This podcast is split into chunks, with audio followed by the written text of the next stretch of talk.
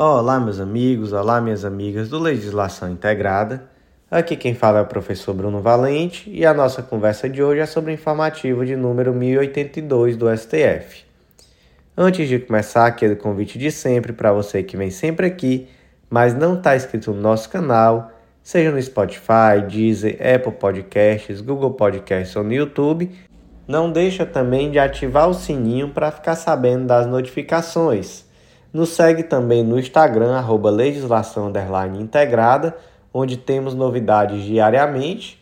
E o mais importante de todos os convites, não deixa de acessar nosso site legislaçãointegrada.com.br. Lá você vai conhecer o Clube da Lei, que é nosso clube de membros que te dá acesso a todos os materiais de legislação integrada. São materiais que integram a legislação com a jurisprudência e você tem também acesso a todos os planos de leitura. Então é uma assinatura muito acessível, te dá tudo o que você precisa para um estudo completo, organizado, atualizado, com continuidade de lei seca e jurisprudência. Então, vem fazer parte desse clube que com certeza vai te ajudar bastante. O primeiro julgado de hoje foi inserido na Constituição Federal e, na verdade, é uma tese que tanto é a mesma tese no tema 881 quanto no tema 885. Então, é uma tese de repercussão geral, temas 881 e 885. Essas teses ficaram da seguinte forma: as decisões do STF em controle incidental de constitucionalidade anteriores à instituição do regime de repercussão geral não impactam automaticamente a coisa julgada que tenha se formado mesmo nas relações jurídicas de trato sucessivo. 2. Já as decisões proferidas em ação direta ou em sede de repercussão geral interrompem automaticamente os efeitos temporais das decisões transitadas em julgado nas referidas relações, respeitadas a irretroatividade, a anterioridade anual e a noventena, ou a anterioridade nonagesimal, conforme a natureza do tributo. Gente, julgado aqui que deu repercussão demais, saiu na mídia toda, recebeu críticas de advogados que estavam no papel deles, né, de criticar, já que muitos estavam em defesa das empresas. Enfim, decisão polêmica e decisão muito importante. Qual é a situação aqui? Lá em 1998, a Lei 7689 criou a CSLL, Contribuição Social sobre o Lucro Líquido, que essa contribuição ela é destinada ao financiamento da Seguridade Social. É uma contribuição que ela é paga de uma forma muito semelhante do imposto de renda pessoa jurídica. E aí muitas empresas já propuseram ações dizendo que essa contribuição era inconstitucional e tudo, Algumas obtiveram sucesso, conseguiram decisões liminares para parar de pagar, depois conseguiram decisões ali de mérito mesmo, transitadas em julgado, dizendo: olha, você realmente não precisa pagar essa contribuição, porque essa contribuição é inconstitucional. Só que aqui, gente, se trata de um tributo de caráter sucessivo. O que isso quer dizer? Que não é um tributo que é pago uma única vez e se esgota. Esse tributo ele é devido todos os anos. Então, vamos aqui diferenciar. Imagina, por exemplo, que a empresa X fez uma importação de uma determinada máquina, essa máquina entrou no Brasil e aí foi cobrado o imposto e se judicializou e se disse, olha, nesse caso dessa importação aqui que aconteceu, não cabe esse imposto, e a justiça deu razão e disse, olha, realmente não cabe, ok. Imagina que 10 anos depois, sei lá, o STF decidiu que naquele caso ali caberia o imposto. Essa empresa vai precisar pagar, já apesar dela já ter uma decisão transitada em julgado? Não vai, né? Porque aquilo ali já aconteceu, já viu a decisão, a, a, a máquina já entrou no país e ela já ganhou. Aquilo que vier de posterior não vai mais influir na esfera jurídica dela, porque existe ali uma coisa julgada.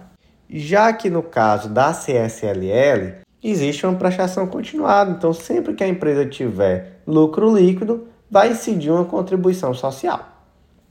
E aí vem a pergunta: se vier uma decisão posterior do STF dizendo que essa CSLL é constitucional, vai voltar a ser exigido dessa empresa o pagamento? Aí o STF disse: olha, depende. Se for uma decisão em ação de controle de constitucionalidade, então um ADI, um ADC, um ADPF, ou se for uma decisão em regime de repercussão geral, automaticamente o efeito da coisa julgada cessa. Então, o que aconteceu em 2017? Foi julgada a ADI 15. Ela disse: é constitucional. Então, empresa, você tem uma coisa julgada favorável a você, né?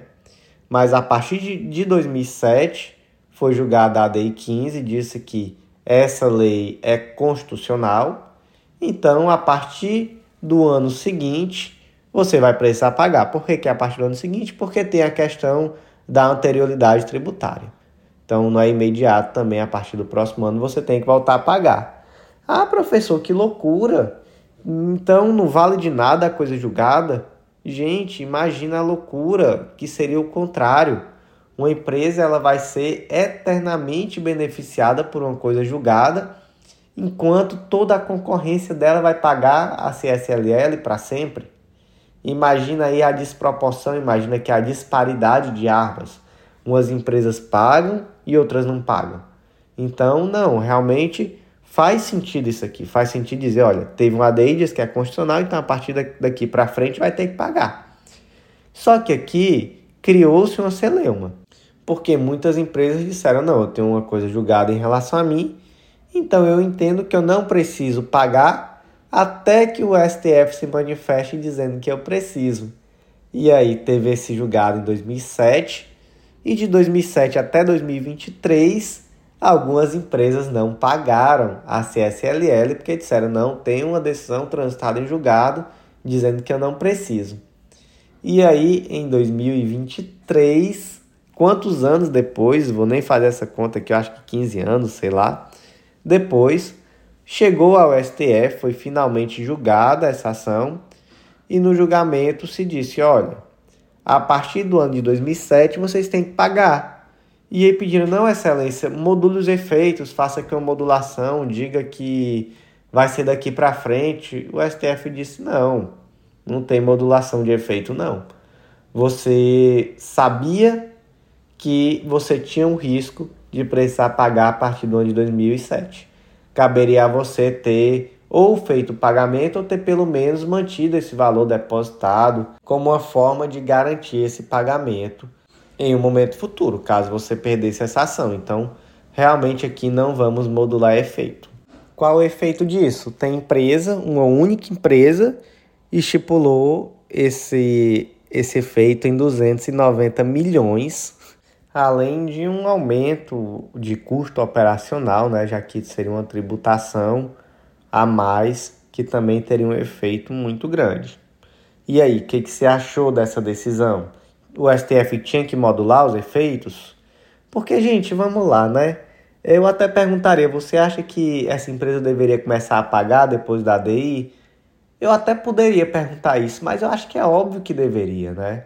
Imagina, a empresa X paga e a empresa Z não paga. Qual o sentido? Não, ela é, a partir da, da ADI 15 de fato passa a ser exigível. Né? Eu acho que a gente já pode partir desse pressuposto. Não, não precisa aqui perguntar o que, que vocês acham em relação a isso, imagino eu. Se bem que você até pode ter uma posição no sentido de que precisaria de uma manifestação específica em relação àquela empresa. Tá, é, é, uma, é uma posição possível Fico esperando tua opinião. Mas o que eu quero saber mais de você é: você acha que o STF deveria ter modulado? Caberia aqui uma modulação por uma questão de segurança jurídica? Ou realmente o STF está certo nessa de dizer: olha, caberia à empresa ter no mínimo guardado esse valor para no futuro pagar caso o STF decidisse que ela teria que pagar? E aí, quem foi que trouxe a imprevisibilidade jurídica aqui? Foi o STF com essa decisão, ou as empresas que pagaram para ver e agora realmente ficaram no prejuízo e estão querendo se fazer de vítima, que foi mais ou menos o que o ministro Barroso falou em uma entrevista sobre o tema. Diz que as empresas jogaram moeda para cima e ficaram esperando para ver se ia cair em cara ou em coroa. O ministro Barroso falou isso em uma entrevista. E aí, o que, que você acha? Me conta, porque a decisão é polêmica. Próximo julgado do dia inserido na Constituição Federal, tese fixada na ADI 1019, norma estadual que, a pretexto de proteger estudantes, proíbe modalidade do uso da língua portuguesa, viola a competência legislativa da União. Foi aqui uma lei do estado de Rondônia, a Lei 7123, e ela proibia a chamada linguagem neutra. Ela dizia: olha, fica expressamente proibida a denominada linguagem neutra na grade curricular e no material didático de instituições de ensino público e privado, assim como editar de concurso público. E disse ainda: olha, violar o direito do estudante. Então aqui é um direito do estudante de não ser exposto a tal da linguagem neutra. É interessante, né, a forma como se coloca. E mais para frente a lei diz que violar isso, esse direito do estudante, vai acarretar em sanção à instituição e também ao profissional de educação que ministrar o conteúdo dessa forma. Por quê? Porque se está aqui prejudicando direto ou indiretamente o aprendizado a língua portuguesa em sua modalidade culta. E aí, essa lei é constitucional? Gente, primeiro aqui no aspecto formal, né? ela é inconstitucional.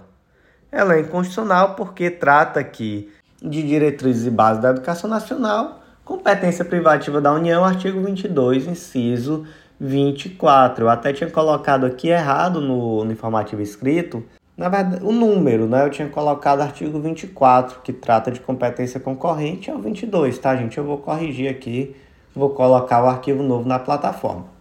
Mas, enfim, aqui existe uma inconstitucionalidade formal. Aí você diz, não, mas existe uma competência concorrente para legislar sobre a educação e tudo, gente, existe. Mas aqui você está tra tratando de uma diretriz, de, uma, de algo que deve ser uniforme a nível nacional. Então, realmente aqui temos uma inconstitucionalidade formal que é até que bem clara. Mas como hoje é o dia da polêmica, primeiro uma polêmica ali mais Faria Lima, né, uma coisa assim mais elite em direito tributário, e agora uma polêmica dos costumes, aquela polêmica que está na boca do povo há um tempo. Quero saber qual a tua opinião. Aí ah, o que é a linguagem neutra, né? Já que eu não falei o que é a linguagem neutra é aquela linguagem que ela se expressa sem se referir a um gênero. Porque vamos lá, vamos conversar sobre esse tema sem muita paixão. A língua portuguesa é uma língua machista? Gente, quando a gente é criança, a gente percebe que é. Depois que a gente é adulto, às vezes a gente quer negar, mas quando a gente é criança, a gente percebe. Eu lembro que isso foi debate na minha sala de aula.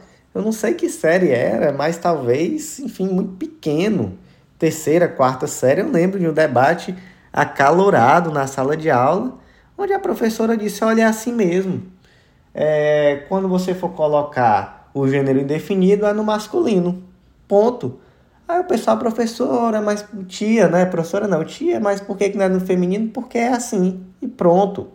Então é machista. Então, quando sai o edital de um concurso, sai lá, edital para defensor público do estado do Ceará não sai para defensora pública do estado do Ceará. Por quê? Porque o defensor público é o gênero neutro. O gênero neutro, então, é o masculino. Ah, mas isso é frescura, isso é besteira, isso não existe. Olha, eu vou te passar aqui uma real. A maior luta da história da humanidade, a luta que move a humanidade, é a luta por quem vai dar nome a cada coisa. É aquela pessoa que determina qual é o nome daquilo que você está olhando. Essa pessoa é aquela que ganhou a luta da história e ela disse: o nome disso é esse. Então, a língua é assim porque nós, vi nós viemos de uma realidade machista. Claro, se nós viéssemos de uma realidade onde existia um predomínio da mulher sobre o homem, certamente seria diferente. Vamos lá. E aí, por conta disso, muitas pessoas passaram a procurar uma linguagem neutra. E aí primeiro tentaram colocar aquele X que era horrível, então é, meni XS no lugar de meninos e meninas. Horrível, uma ideia péssima, desculpa, não deu certo. E agora estão tentando colocar o E. Então, meninos, meninas e menines.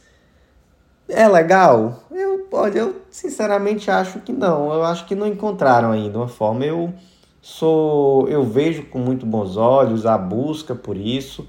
Acho que existe alguns erros de condução natural. É, não é algo que vai se conseguir impor, mas também não acho que é algo que podem proibir, né? Então essa lei que proíbe está totalmente errado também. O caminho não é esse. Impor também ninguém vai conseguir impor de goela abaixo um menines, um defensores. E olha, eu queria dizer que eu sou solidário à causa, eu espero que se consiga. Eu realmente torço que a gente consiga chegar no, numa situação que fique legal, que tenha uma sonoridade legal, que, que seja algo mais natural. Eu acredito muito mais numa mudança um pouco mais natural. Então, eu acho que esse debate que, que está existindo já é positivo, porque vai forçando algo mais natural mesmo, você vai refletindo sobre isso, coisa que nem sequer se refletir. Então, só de trazer o debate eu já acho legal. Impor eu acho que não vai dar certo. Eu, inclusive, tenho uma história que eu acho interessante, não vou dizer quem é, mas é uma familiar, que ela levou uma chamada, trabalhava na época no, nos conselhos de direitos, e ela levou uma chamada porque queriam que ela escrevesse as atas sempre nas três formas, feminino, masculino e neutro. Então, ela tinha que escrever meninos, meninas e menines em todos em todos os termos que ela utilizasse na ata. E ela disse: "Olha, eu não vou fazer, me desculpem, tenho muito respeito por vocês, mas imagina que ata de reunião terrível que vai caber a minha que escrever escrever sempre, vai ficar uma coisa gigante, vai ficar uma coisa, enfim, não faz sentido. Desculpem, não vou fazer. E aí isso daí deu uma treta e ela não fez mesmo. E não é uma pessoa nada preconceituosa, enfim. E eu também não faria não, não vou mentir não. É, não faria, tenho muito respeito, mas dessa forma aí também eu acho que, que não é por aí. Eu acho que não que não vai ser impondo, mas eu torço muito que a gente encontre aí um, um, um modo de tornar a língua portuguesa realmente uma língua menos machista, uma língua mais inclusiva e que isso seja natural, mantendo aquilo que nossa língua tem de bonito, que é uma língua muito bela. Enfim, é, vamos voltar aqui para o jurídico, que eu já tô. que hoje eu tô parecendo uma Maria Fifi, trazendo aqui debates e fofocas, mas me conta aí o que, que você achou, quero saber sua opinião no inbox.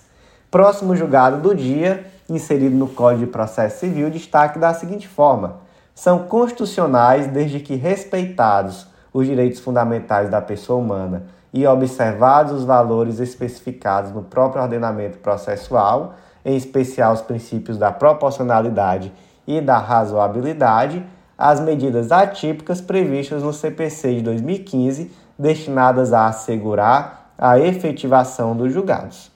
Isso aqui está tratando de medida executiva atípica. Está lá no artigo 139, inciso 4 do Código de Processo Civil, o juiz dirigirá o processo conforme as disposições deste código, incumbindo-lhe determinar todas as medidas indutivas, coercitivas, mandamentais ou subrogatórias necessárias para assegurar o cumprimento da ordem judicial, inclusive nas ações que tenham por objeto prestação pecuniária. Esse é o tal do poder geral de cautela.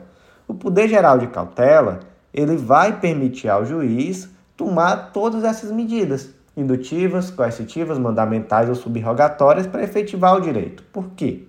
Porque o indivíduo tem direito a um processo com duração razoável e efetivo, não só na tutela de conhecimento, mas, sobretudo, na tutela satisfativa no momento executivo, executório. De que, que adianta para o indivíduo ter uma ação judicial que diz: Ó, oh, o João lhe deve, Tá, mas eu não quero que o João me dê, eu quero o dinheiro no meu bolso. E aí, o que, é que a gente vai fazer? Como é que a gente vai dar efetividade a isso? E aí, muitas vezes se tenta primeiro aquilo que é o, o básico, né? Você tenta um bloqueio em conta, aí você tem todos aqueles sistemas justiça, Cisbajude, Bacenjude, etc. Você tenta um protesto, nada disso deu, o que, que você faz? Aí você vai para a criatividade e aí muitos juízes passaram a deferir, por exemplo, apreensão de passaporte, suspensão de CNH. Disse, olha, não tem dinheiro para pagar o João, e tem dinheiro para ir para Disney todo ano. Não, passa o passaporte para cá. Enquanto não pagar João, não vai para Disney. Isso daí tem efetividade? Muitas vezes tem. A suspensão da CNH não dirige. Enquanto você não pagar João, você não dirige. Isso daí, gente, é constitucional? Gente, isso aqui é constitucional. O STF decidiu isso na DI 5941 já era algo muito batido, né? Enfim, é algo que se fala há muito tempo, já deixou de ser uma novidade há muito tempo. E o STF disse sim, é perfeitamente constitucional, mas calma, tem que respeitar direito fundamental da pessoa humana, você tem que utilizar isso de forma proporcional, de forma razoável. Isso aqui não é algo que você vai usar de cara, então primeiro tenta ir pela via convencional, primeiro você tenta fazer aqui uma um bloqueio em conta, enfim, vai pela via convencional, não deu? Aí também analisa o caso concreto, ah, o, o rapaz é Uber, eu vou suspender a CNH dele porque ele está devendo é, um valor de um financiamento bancário, ele está super endividado, ele não conseguiu mais pagar esse financiamento, eu vou suspender a CNH do rapaz que trabalha de Uber, trabalha de taxista, e aí isso daí vai ter efeito prático isso aí vai causar um endividamento maior? Então, não, calma aí. Realmente nesse caso aqui não cabe. Ou então, outra situação que não tem nada a ver. Aquele exemplo que eu dei: o indivíduo está devendo o Joãozinho da padaria, mas ele vai para a Disney todo ano. Ele está devendo dois mil reais e não paga, mas todo ano ele vai para a Disney. E aí, faz sentido aprender o passaporte dele? Faz sentido demais. Pega o passaporte desse homem e amarra, deixa deixa bem escondido para ele não achar enquanto ele não pagar o Joãozinho. Então, sendo proporcional, é mais uma coisa que está à disposição do juízo. Legal? Gente, só para aprofundar que eu acho esse julgado muito legal e às vezes ele causa uma certa confusão.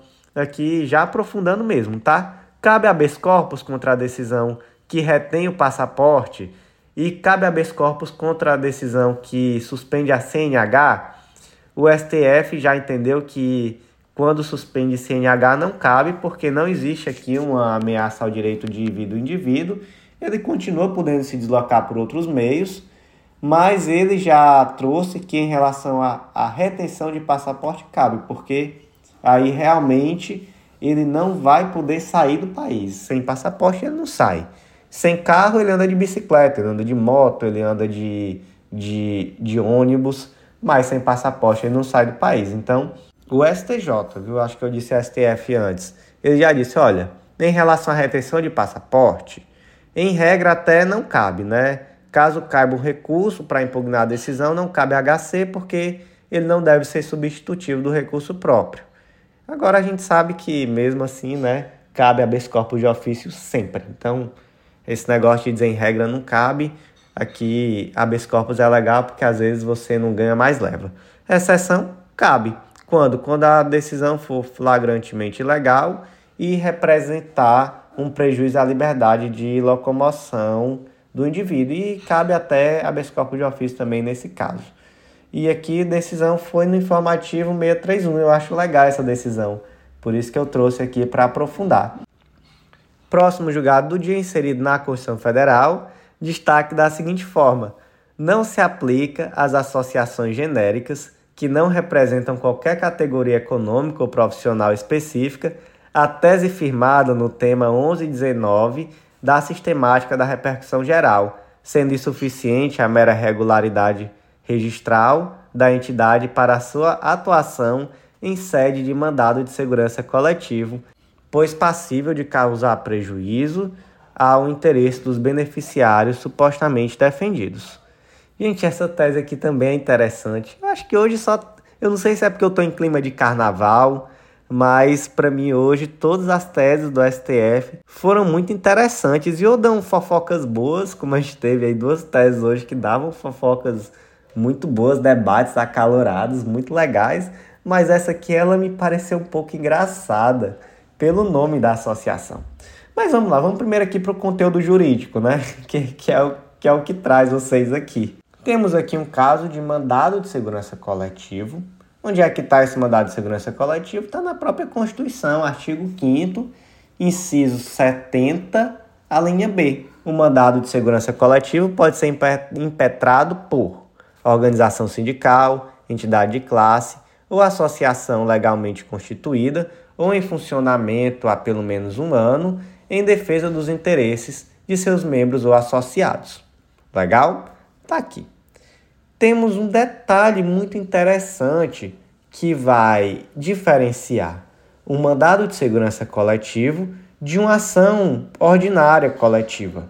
No mandado de segurança coletivo, a atuação se dá em substituição processual. Então se demanda em nome próprio direito alheio. Consequência, não é necessário juntar uma relação nominal de associados nem comprovação de filiação prévia, desculpa, para que essa decisão tenha efeito sobre a esfera individual dos associados. Legal? Situação diferente é uma ação ordinária coletiva. Na ação ordinária coletiva, há uma representação processual, então você é tão somente um representante daqueles associados e por isso é necessário sim juntar aqui uma relação nominal desses associados e a comprovação de prévia filiação. E aí, só com esses documentos haverá uma legitimidade para propor essa ação e os efeitos também só vão ser limitados a esses indivíduos que estão nessa situação, que são comprovadamente filiados antes da propositura da ação. Para que ninguém confunda, tá, gente? Por favor, ninguém confunda. Uma ação ordinária coletiva é diferente da ação civil pública. Em uma ação civil pública também não é necessário juntar relação nominal e comprovação de filiação prévia. Não vou falar de ação civil pública hoje, vai confundir tudo na cabeça de vocês, mas só para que vocês saibam, são duas coisas diferentes, não é uma ação ordinária coletiva, tá? Vamos lá. Tem uma tese de repercussão geral. É um tema 1119 que vai tratar exatamente da, do mandado de segurança coletivo. Ele diz: é desnecessária a autorização expressa dos associados, a relação nominal destes, bem como a comprovação de filiação prévia, para a cobrança de valores pretéritos de título judicial decorrente de mandado de segurança coletivo impetrado por entidade de caráter civil. Legal? Perfeito. A questão é que aqui foi feito um distinguish, porque a associação era extremamente genérica. E, gente, era o mais genérico que eu acho que dá para ser. Sabe como era o nome da associação? Chega a ser engraçado. Era a Associação Brasileira de contribuintes tributários, ou seja, era a associação de todo mundo do Brasil, era bastava dizer assim, Associação Brasileira. Nem precisava dizer de que era, porque todo mundo no Brasil é contribuinte tributário, pelo amor de Deus. Então, extremamente é aqui uma, uma associação extremamente genérica. E aí é tão genérica que o STF disse, olha, isso aqui é tão genérico que existe aqui uma multiplicidade de interesses, aqui não é uma categoria. Imagina, por exemplo, a Associação dos Servidores Públicos da Universidade Federal do Ceará, e aí foi retirado um direito deles, um direito equivalente ao direito trabalhista, né, sei lá, e aí a associação propõe uma ação em defesa desses servidores. Existe aqui uma uniformidade de interesse? Existe, com certeza existe. Então, legal, temos aqui uma situação em que de fato não vai ser necessária nenhum tipo de autorização expressa, não vai ser necessária uma relação nominal de associados, não vai ser necessária uma comprovação prévia de filiação em um mandado de segurança coletivo que trate sobre esse tema. Substituição processual, ok. Mais uma associação de Associação Brasileira de Contribuintes Tributários, aqui é todo o Brasil. E aí vai ter realmente situações em que vai existir entre dentro desses brasileiros uma multiplicidade de interesses e aí realmente já não é por aí que se caminha. Aí o STF disse: olha, isso aqui é tão genérico que essa tese de repercussão geral aqui não se aplica a vocês, não. Isso aqui, com o perdão da brincadeira, é uma associação super saiadinha, é quase um Ministério Público que vai poder propor ação em relação a tudo e ter feito erga omnes em todo o Brasil. Não, não, não dá. Então, olha, se a associação é extremamente genérica, então nesse caso não se aplica o tema 1119, vai ser necessário, mesmo no mandado de segurança coletivo, juntar aqui sempre a autorização expressa dos associados, relação nominal e comprovação de filiação prévia. O efeito desse julgado aqui vai ser especificamente em relação a essas pessoas. Gente, o último julgado do dia, eu vou só ler o destaque, tá? Porque é muito específico, que ficou da seguinte forma: Diante da inércia do Poder Executivo em adotar providências para cumprir de modo integral e tempestivo a decisão do STF que suspendeu os efeitos da MP 1135 de 2022 e manteve a obrigatoriedade de entrega dos recursos financeiros destinados a apoiar o setor cultural de eventos, é legítima a prorrogação do prazo de execução financeira até o final do ano de 2023, a fim de garantir a eficácia da medida cautelar deferida e referendada oportunamente. Então, meus amigos, por hoje foi isso. Eu agradeço a você que ouviu até o final. Fica de sempre aquele convite, vem fazer parte do nosso clube, eu te aguardo no nosso Clube da Lei e eu te aguardo também no nosso próximo podcast. Curte o carnaval, eu acho que quando você ouvir, na verdade, já vai ter passado o carnaval, então, enfim. É, espero que você tenha curtido o carnaval e é isso, agora eu vou lá aproveitar o meu assistindo Netflix. Um abraço e até a próxima.